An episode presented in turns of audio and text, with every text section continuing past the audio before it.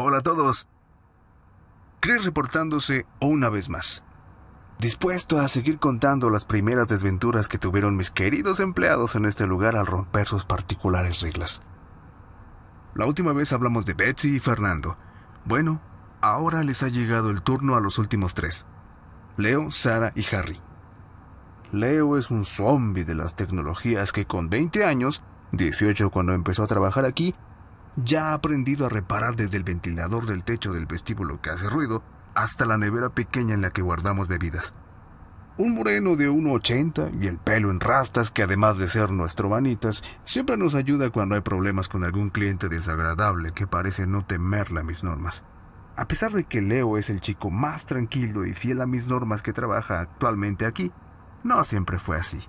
Solo una vez después de romper la regla número 23. ¿La recuerdan, cierto? La regla número 23. Alimentar a lo que sea que vive en los conductos de ventilación. Bueno, al parecer a alguien le molestaba el sonido que hacía mi extraño amigo de mínimo ocho pares de patas. ¡Se acabó! ¡No lo aguanto! Ese... esa cosa no ha parado de hacer ruido desde hace tres días. No puedo concentrarme así.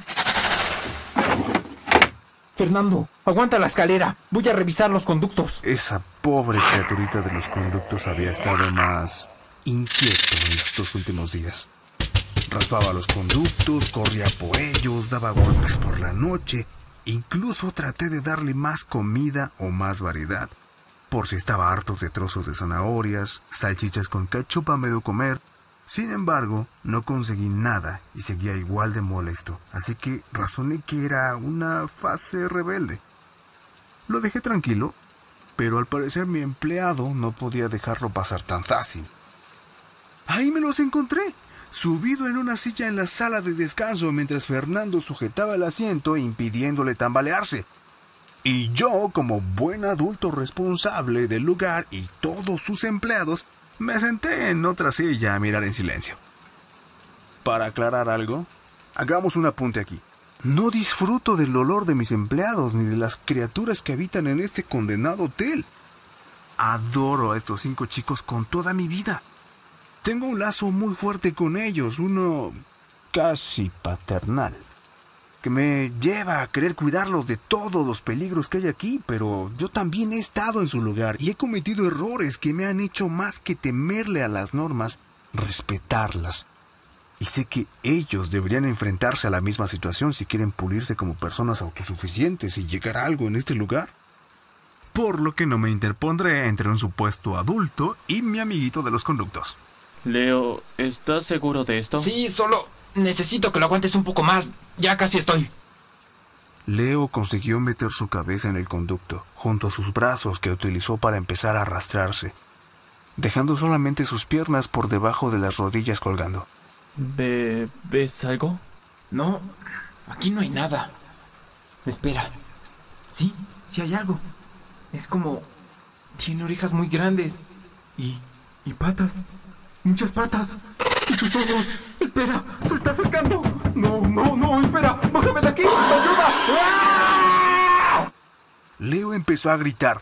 Tanto él como la criatura empezaron a retorcerse y a pelear en el pequeño conducto. Mi pequeño amigo soltaba bufidos y chillidos y decidí intervenir antes de que la cosa se pusiera seria. Tomé de los tobillos al moreno y tiré lo más fuerte que pude hasta que logré desencajarlo del enano agujero en la pared. ¡No!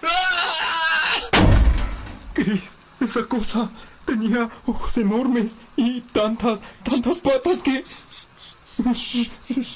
Lo hice callar. No quería saber cómo lucía la criatura con la que se había encontrado mi empleado. Tengo pocas cosas que me dan felicidad en este trabajo, y una de ellas es esa extraña sensación de compañía que me da mi amiguito en los conductos, y no me importa si es una rata mutante o una aberración, prefiero no saberlo. En mi ignorancia seguiré disfrutando de su compañía. Desde entonces, Leo ha sido uno de los mejores empleados que he tenido. Arregla todo lo que le pido. Cuida de Fernando y Harry para que no la caguen con su trabajo. Y lo más importante, respeta las reglas como si fueran mandamientos. Y todo gracias a un pequeño susto de mi compañero de la ventilación. Ok, ahora pasemos a la última mujer en mi repertorio de empleados. claro, si no contamos a Harry, Sara. Sara es un amor. Una chica gordita y mulata con nariz romana y amante de la repostería. Casi todos los viernes desde que trabaja aquí hace casi un año y siete meses me trae unos pastelitos caseros que tomo con el café. Otra de las pocas cosas que me dan felicidad en este lugar de mierda. Pero su único defecto es su corazón tan blando, lo que la llevó a romper la regla número 247. Regla número 247, repon los peces del tanque una vez que se acaben. A ver, en la recepción del hotel tenemos un hermoso y modesto acuario que solemos llenar cada poco de pececitos naranjas. ¿Por qué llenas tanto el acuario, Chris? Bueno, hay algo que se come a los peces cada tres o cuatro días. No queda ni uno de los 10 o 20 peces que metemos al tanque. Sabemos que algo se los come y que ese mega pez se esconde en un hueco de la piedra decorativa que tenemos en el tanque. A veces puedo ver esos ojos de pescado devolverme la mirada si me fijo mucho en ese agujero. En el trabajo hacemos esto. Un mes yo me encargo de rellenar el tanque. Al siguiente es Leo el encargado, luego Betsy, Harry, Fernando y al final Sara. Aunque al parecer ella, cansada de tener que someter a esos inocentes peces a una muerte segura con esa cosa, no rellenó el tanque de peces en todo el mes que debió ser su turno. Y qué bonita sorpresa me llevé yo el primer lunes de enero al llegar al trabajo y de repente encuentro una nueva decoración en forma de cráneo de gato. Y unos trozos de piel y pelo negro flotando en el agua, claro que sí. Resulta que ella creía que después de una semana o dos sin alimento el pez moriría y podríamos librarnos de él y tener peces normales. Pero ¿quién lo iba a decir? No puede haber nada normal en este hotel. Entonces me dirás, Chris, ¿por qué demonios conservas ese monstruo acuático y no lo tiras a la basura junto con el tanque? Bueno, yo ya sabía la capacidad que tiene nuestro tímido pez, o lo que sea, fuera del agua. Y prefiero tenerlo controlado en mi local que condenar a toda la vida marina y terrestre del planeta. ¿Eh? ¿Que cuál fue el castigo de Sara por romper mis reglas? Bueno, ahora exclusivamente ella se encarga del tanque y de que no aparezcan nuevas decoraciones con formas óseas en él. Esto la curtirá por si algún día se entera del asunto con la mancha de musgo.